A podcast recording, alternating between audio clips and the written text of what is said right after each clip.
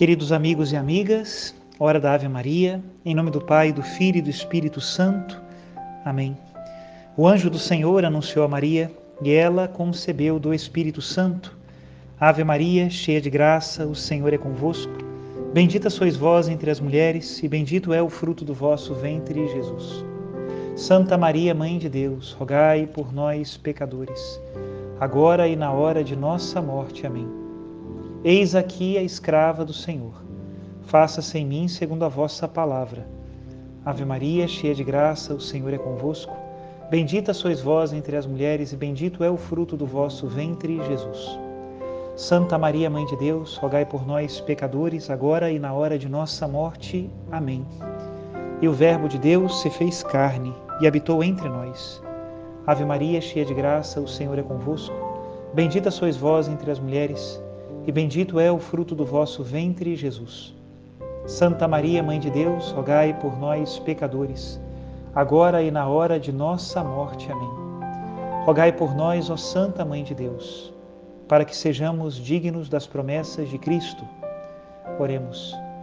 Infundi, Senhor, em nossas almas a vossa graça, nós o suplicamos, para que nós que conhecemos pelo anúncio do anjo a encarnação de Jesus Cristo, vosso Filho e nosso Senhor, cheguemos por sua paixão e morte de cruz à glória da ressurreição da carne, pelo mesmo Cristo nosso Senhor. Amém. Em nome do Pai, e do Filho e do Espírito Santo. Amém. Neste tempo da Quaresma, com muita fé, façamos a oração deste dia. Inspirai, ó Deus, as nossas ações e ajudai-nos a realizá-las, para que em vós comece e termine tudo aquilo que fizermos.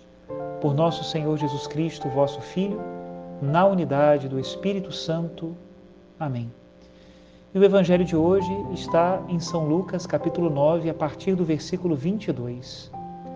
Naquele tempo, disse Jesus aos seus discípulos: O filho do homem deve sofrer muito, ser rejeitado pelos anciãos, pelos sumos sacerdotes e doutores da lei, deve ser morto e ressuscitado no terceiro dia.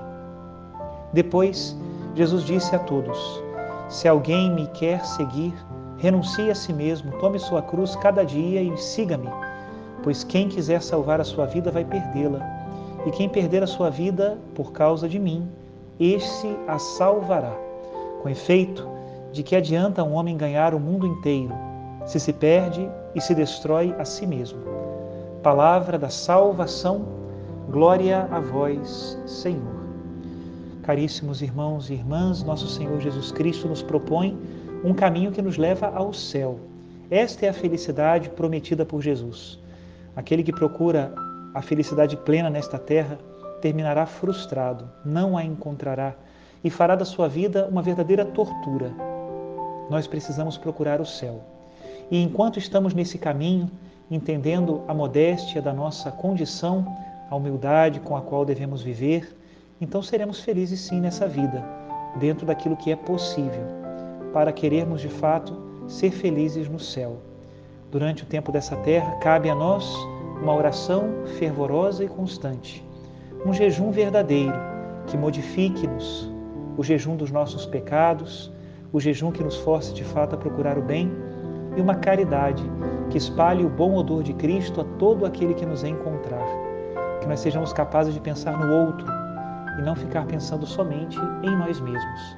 Eu compartilho com todos a homilia do dia de ontem, da quarta-feira de cinzas que ela nos ajude justamente meditando sobre estes três pontos da Quaresma. Ouçamos a homilia.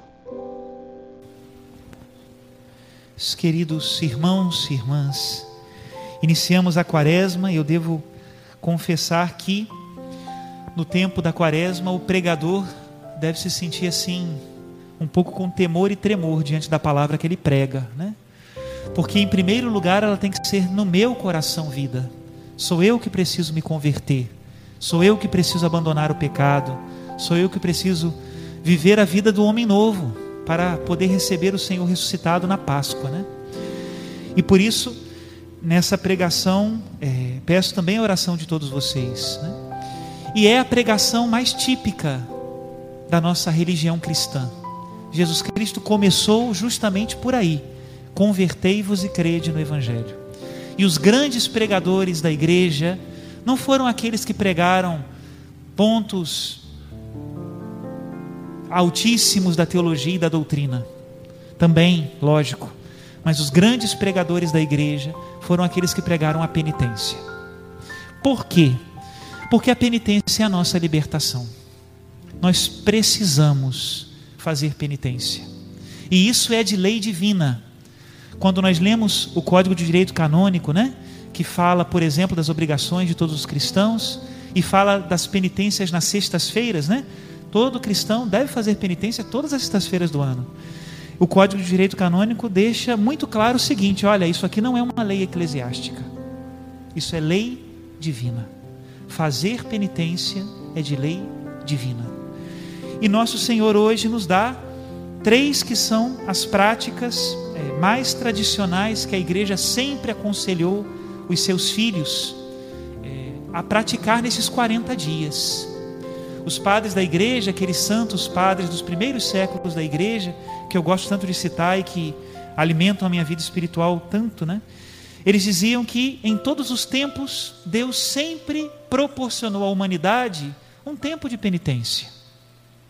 Tempo da arca de Noé, o tempo da pregação de Jonas, o tempo do povo que atravessou o deserto, foram tempos de penitência. E nós anualmente vivemos esses 40 dias como essa oportunidade da misericórdia de Deus.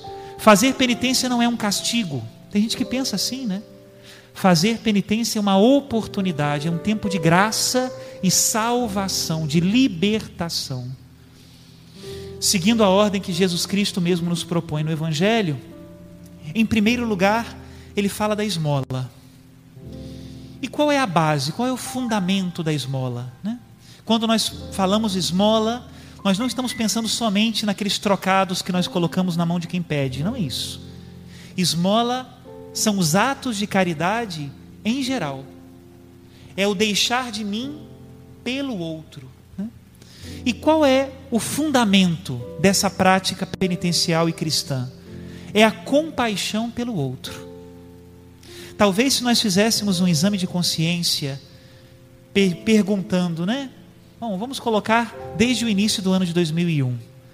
Quantas vezes eu pensei em mim e quantas vezes eu pensei no outro. Quando eu planejo o meu dia, eu penso em mim somente ou eu também penso no meu próximo? E seguindo, né, aquilo que é a marca registrada do coração de Deus, que é a compaixão, eu penso realmente concretamente em aliviar a cruz de alguém? De algum modo, seja pelos bens materiais, seja pelos bens espirituais da oração, do conselho, do conforto, da presença. Isso é a esmola. E o fundamento dessa esmola é a compaixão ao próximo, né? No que diz respeito aos bens materiais, a esmola nesse tempo da quaresma, esses propósitos concretos de caridade, né? Ela tem que nos curar de uma febre. Qual é a febre? A febre do possuir, e do acumular. Não sei se nós nos damos conta, mas nós não viveremos para sempre nesse mundo. E às vezes parece que toda a nossa vida se resume em agarrar-nos às coisas da terra, acumular para amanhã, acumular para o um momento de dificuldade.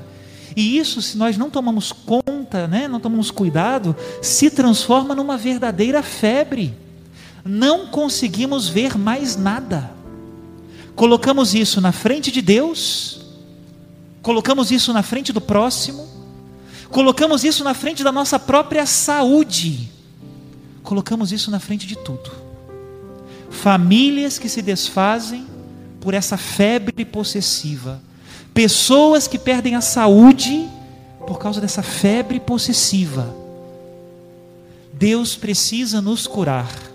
E o remédio que ele nos aconselha nessa quaresma é fazer o bem, acumular tesouros no céu, deixar lá o nosso coração e fazer com que isso que aqui no mundo é matéria seja uma ferramenta construtiva para aliviar a cruz do meu irmão.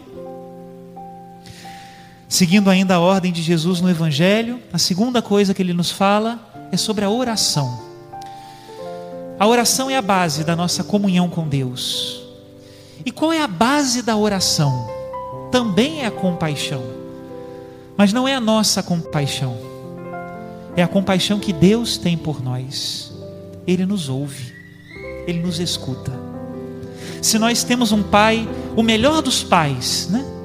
e temos a oportunidade de falar com Ele a qualquer momento, sem custo nenhum.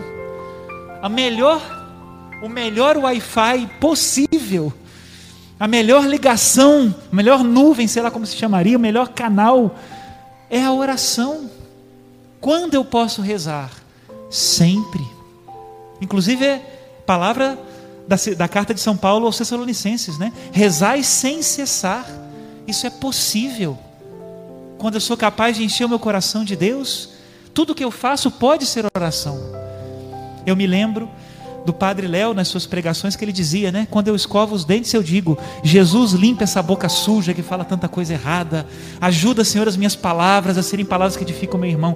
Quando penteava o cabelo, ele dizia: Arruma, Jesus não só o pouco cabelo que me resta, mas também as ideias, Jesus, as ideias, arruma as minhas ideias. Né?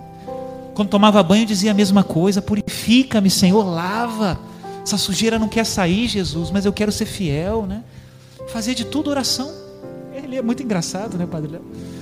Mas isso só será verdade se eu também separo no meu dia um tempo para Deus. E aí tem que ser para Ele. Quem trabalha sabe que não dá para ficar fazendo o tempo todo três ou quatro coisas ao mesmo tempo. Às vezes a gente fica fazendo mesmo, né? Escuta uma coisa enquanto dirige, enquanto pensa na agenda de amanhã, tudo bem. Mas o dia inteiro, quem trabalha assim vai ser um péssimo profissional. Em determinados momentos a gente tem que colocar a cabeça naquilo que nós estamos fazendo. Seja uma planilha, seja um, um reboco, seja o que seja. E a oração tem que ocupar tempo no nosso dia.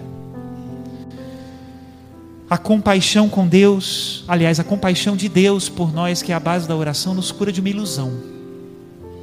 Qual é a ilusão? A ilusão de que nós fazemos tudo sozinho. A ilusão de que nós não precisamos de ninguém para nada. Que as nossas ideias são as melhores. Que o nosso modo de vida é o melhor. Que os nossos planos são os melhores que a última palavra é sempre a nossa. Isso é uma ilusão.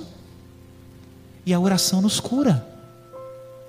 Outra ilusão, que tudo está construído só para o homem, que eu faço as coisas para os outros. É o tema de aparentar, né, de aparecer. Não, eu faço as coisas para Deus.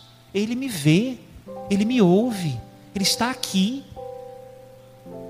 Se eu assumo uma boa obra, às vezes para os outros verem, todo mundo vai aplaudir, mas às vezes eu faço por Deus e só Ele vê e é maravilhoso. E dessa ilusão a oração me cura. Eu sou de Deus e vou para Deus. Precisamos lembrar disso na quaresma. A terceira obra que Jesus Cristo nos aconselha hoje no Evangelho é o jejum.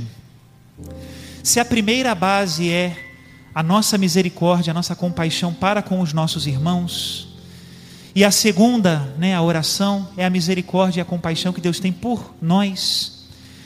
O jejum é a misericórdia e a compaixão que nós temos por nós mesmos. Nós precisamos jejuar e fazer outros atos de mortificação. Precisamos. Porque se nós passamos o dia inteiro só pensando e só trabalhando para agradarmos-nos a nós mesmos, nós seremos pessoas insuportáveis. Tudo para mim tem que ser o mais cômodo, o mais gostoso, o mais cheiroso, o mais harmônico. Nós seríamos pessoas insuportáveis. Tudo vai nos tirar dessa nossa bolha de paz. Porque o mundo não é assim. E o amor, sobretudo, não resiste a esse egoísmo repetido em tudo, né? Um egoísmo que se repete na mesa, um egoísmo que se repete nos programas, um, um egoísmo que se repete nas relações, um egoísmo que se repete. A gente não pensa no outro nem um momento. A gente não faz nada por ninguém. Amor não resiste a isso. O jejum é algo que nós fazemos, em primeiro lugar, para Deus. Todo mundo bate palmas quando alguém faz uma dieta para emagrecer, né? Talvez se nós fizéssemos um jejum público como um protesto por alguma coisa, também muita gente bateria palma. Mas não é isso que eu estou propondo hoje para vocês. Eu estou propondo um jejum por amor a Deus. Por que, que você deixou de comer doce na quaresma? Não é para diminuir o pneuzinho. Isso pode ser uma consequência. E bendito seja Deus, né? Alguém está precisando diminuir o pneuzinho, diminua, não tem problema. Agora, eu faço por amor a Deus, para me lembrar da minha condição de criatura, de que eu não sou o Senhor do mundo, eu jejuo. E não tem nada de errado com isso. É a oração dos nossos cinco sentidos. Eu posso jejuar com os olhos, posso jejuar com os ouvidos, com o tato, com o paladar ou com o olfato. Nessas cinco sentidos, podemos jejuar, né?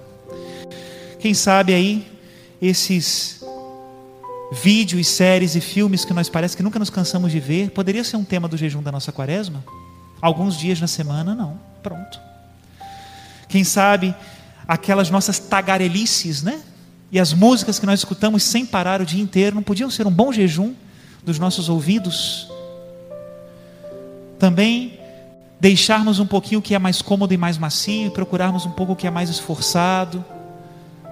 Também faria bem, em vez da poltrona fofinha, uma cadeirinha um pouco mais durinha. Faz mal a ninguém, não. Ninguém nunca morreu disso. Também no que diz respeito ao que é mais clássico, né? Ao, a comida, né?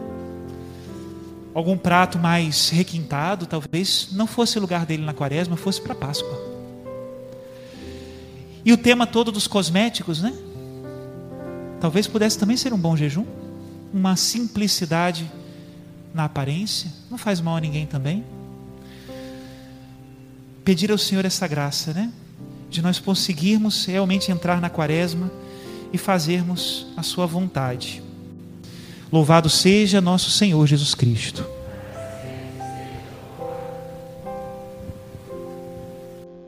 O evangelho que nós lemos hoje termina com o seguinte versículo: De que adianta a um homem ganhar o mundo inteiro se se perde e se destrói a si mesmo? Muitos santos se converteram depois de ouvir este versículo. Quem sabe hoje seja o seu dia, talvez seja o meu dia. Que nós possamos procurar o céu com muita força, com muito afinco, com muito fervor, e seremos então nessa terra verdadeiros construtores da paz e do bem para o nosso próximo. Não tiremos os olhos de Jesus.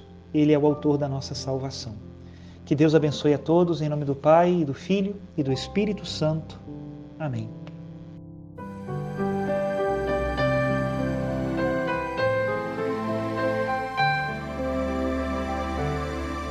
Pecador,